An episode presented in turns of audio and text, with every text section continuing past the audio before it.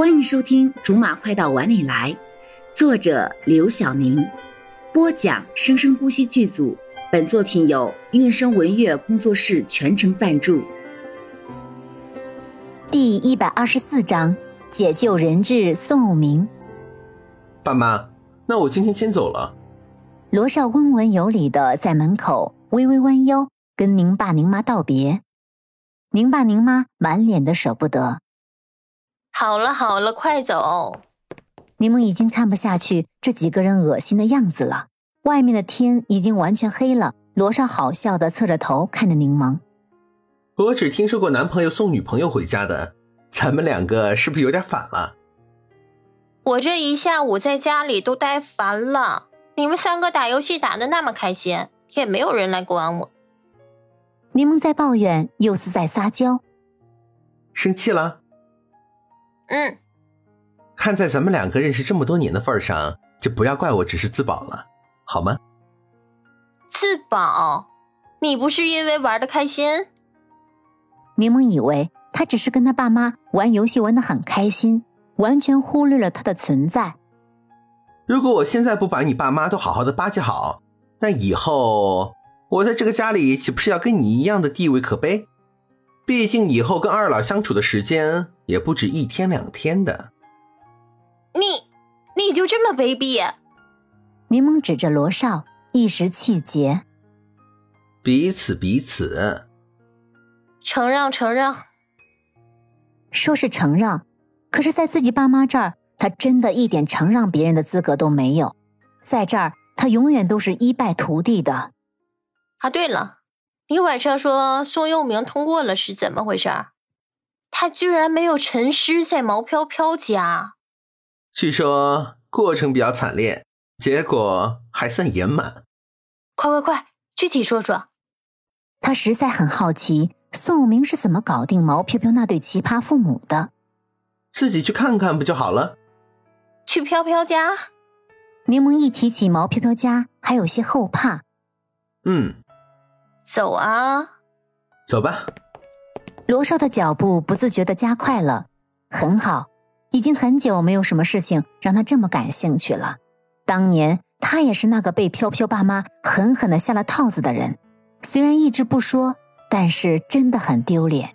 到了毛飘飘家的门口的时候，柠檬没有敲门，而是先趴在门上。听里面的动静，里面很安静，不时还传出几声笑。哎，怎么会这样？柠檬尽量压低声音，不可置信的问罗少：“我也很好奇。”罗少还是直直的站立着，丝毫不像柠檬这么狼狈。会不会是宋佑明已经死了？现在里面正在商量着要怎么料理他。所以才这么开心的。醒过来？不是，没道理呀！宋佑明那个蠢货，怎么可能会搞定飘飘那对极品父母呢？他可不蠢啊！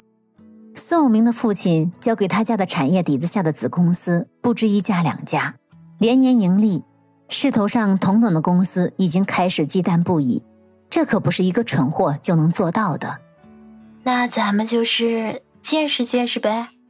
罗少抬起头敲了门，二人的表情自开门的那一瞬间就完全一致了。毛飘飘的爸妈在看到门开之后，表情也变成一致的表情。哟，叔叔阿姨最近可好啊？柠檬自顾自的换了鞋，笑颜盈盈的走向毛飘飘的爸妈。别人都没有什么大反应，倒是宋有明眼眶唰的一下子就红了。这种见亲人的感觉，真的。很感动，你们来了。宋明想要站起来，却被毛爸毛妈的眼神齐刷刷的给胁迫坐下了，只能向他们投去无辜的小眼神。哟，我当是谁呢？原来是柠檬和小罗啊！这么晚了来了也不嫌冷。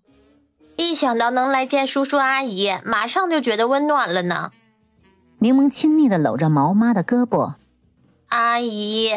我可真的快想死你了，阿姨也想你了，所以赶紧的给我松开你的手。